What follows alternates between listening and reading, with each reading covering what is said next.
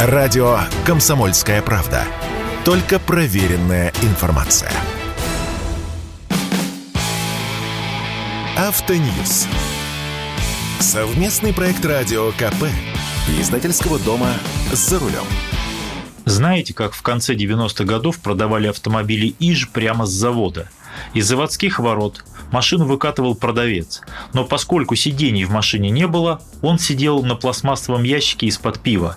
Затем продавец забирал ящик, снимал свой руль, и, передавая машину покупателю, вручал ему длинный перечень деталей, которых в данной машине не было – Почти все недостающее, включая руль и сиденье, можно было купить за углом, в фирменном магазине. С чем-то подобным мы столкнемся в ближайшее время. Минпромторг официально подтвердил, что готовит нормативный акт, согласно которому будут снижены некоторые требования к выпускаемым в стране автомобилям. Многие обрадовались. «Ура, у нас будут машины проще, зато дешевле». Вынужден вас огорчить, дешевле не будет. И даже чтобы выпускать упрощенные автомобили, нашим заводам придется ой как поднапрячься. С вами Максим Кадаков, главный редактор журнала «За рулем». Сразу разочарую тех, кто в розовых автомобильных снах видит, как наши заводы расконсервируют линию, на которых выпускались старые, давно забытые модели.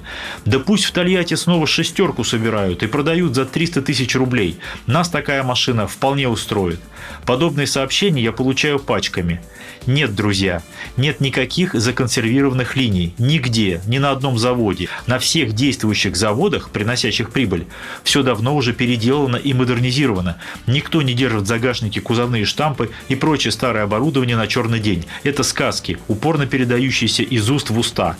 Но даже если предположить, что АвтоВАЗ с завтрашнего дня начнет выпуск шестерки, семерки или десятки, стоить они будут вовсе не 300 тысяч, а все 600 а может быть и 800, потому что кузовной металл на все машины идет одинаковый, краска тоже, нынешние двигатели от Нивы, если мы говорим про классические заднеприводные «Жигули», тоже не 5 копеек стоят и так далее. А за 800 тысяч вам ни шаха, ни семерка не нужны. Их можно купить в пятеро дешевле на вторичке, во вполне еще приличном состоянии. А что можно упростить в современных автомобилях? Прежде всего то, с чем испытывают сложности наши автозаводы. Пункт номер один – экологический стандарт Евро-5. Дело идет к тому, что разрешат выпускать в обращение, то есть продавать, новые автомобили российского производства стандарта Евро-2 и даже Евро-0 потому что у заводов сложности с топливной аппаратурой, с блоками управления двигателями. И вот так, одним росчерком пера мы можем скакнуть сразу в 90-е. Большой трагедии в этом нет, поскольку мера временная. Да и вообще, 99% наших автомобилистов экологическая тема никогда не волновала. Накрылся каталитический нейтрализатор – вырезаем. Дешево и сердито, вот вам и евро ноль. Кстати, пока доподлинно неизвестно, останется или нет требование устанавливать на все машины каталитические нейтрализаторы. Как ни странно, Евро-0 может аукнуться через несколько лет. Вы же знаете, что в последние годы власти подбирались к тому, чтобы начать вводить запреты на въезд на некоторые территории экологически не слишком чистого транспорта. Даже дорожные знаки соответствующие утвердили, но спустили это дело на тормозах, опасаясь народного гнева. Но через несколько лет и эти инициативы могут вернуться. И вполне может оказаться так, что куп купленный сегодня автомобиль стандарта Евро-0 лет через 5 не сможет въехать, допустим, в центр Сочи или какого-то другого российского города, потому что и по СТС, и по всем электронным базам он будет числиться как Евро-0. Но когда это будет и будет ли? А вот прочие возможные упрощения можно почувствовать легко и быстро, причем на собственной шкуре. Поскольку фирма Bosch от нас ушла, почти все автопроизводители остались без блоков АБС. А упрощенный техрегламент подразумевает отказ не только от системы стабилизации, но даже от АБС. И это уже серьезно. Ведь Евро-0, как это принято говорить, накапливающаяся опасность. Воздух загрязняется постепенно.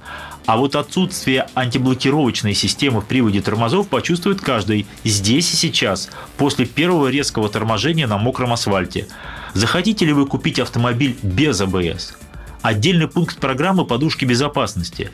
Нужен не только модуль подушки, но еще и ударные датчики, блоки управления и много еще чего. А чтобы выпускать собственно подушки безопасности, нужны более мелкие компоненты, к примеру, специальная высокопрочная ткань, из которой шьется надувной мешок. Отдельные компоненты для подушек в России выпускаются, но, собственно, подушки для некоторых производителей делает компания Takata Rus, завод который расположен в Ульяновске.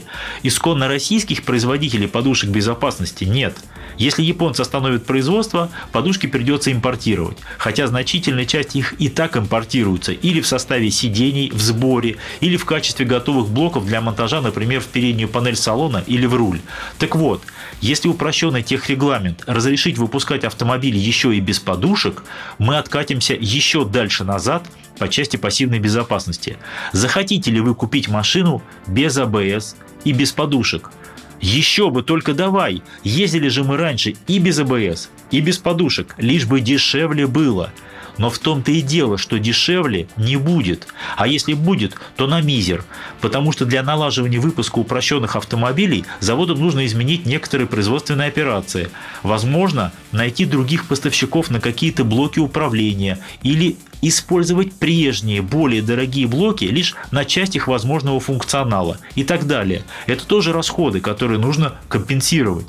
И если прежде машина стоила миллион, потом цена подскочила до 2 миллионов, а теперь упрощенку вам предложат за миллион девятьсот, вы сильно обрадуетесь. Кстати, техрегламент никак не оговаривает комфортной составляющей. Здесь заводы вольны распоряжаться сами.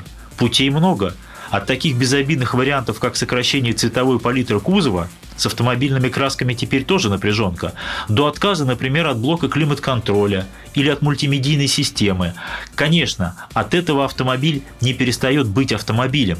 И я надеюсь, что все-таки автомобили у нас будут с рулем и с сиденьями. С вами был Максим Кадаков, главный редактор журнала «За рулем». Автоньюз. Совместный проект радио КП. Издательского дома «За рулем». Если тебя спросят, что слушаешь, ответь уверенно. Радио «Комсомольская правда». Ведь Радио КП – это самая топовая информация о потребительском рынке, инвестициях и экономических трендах.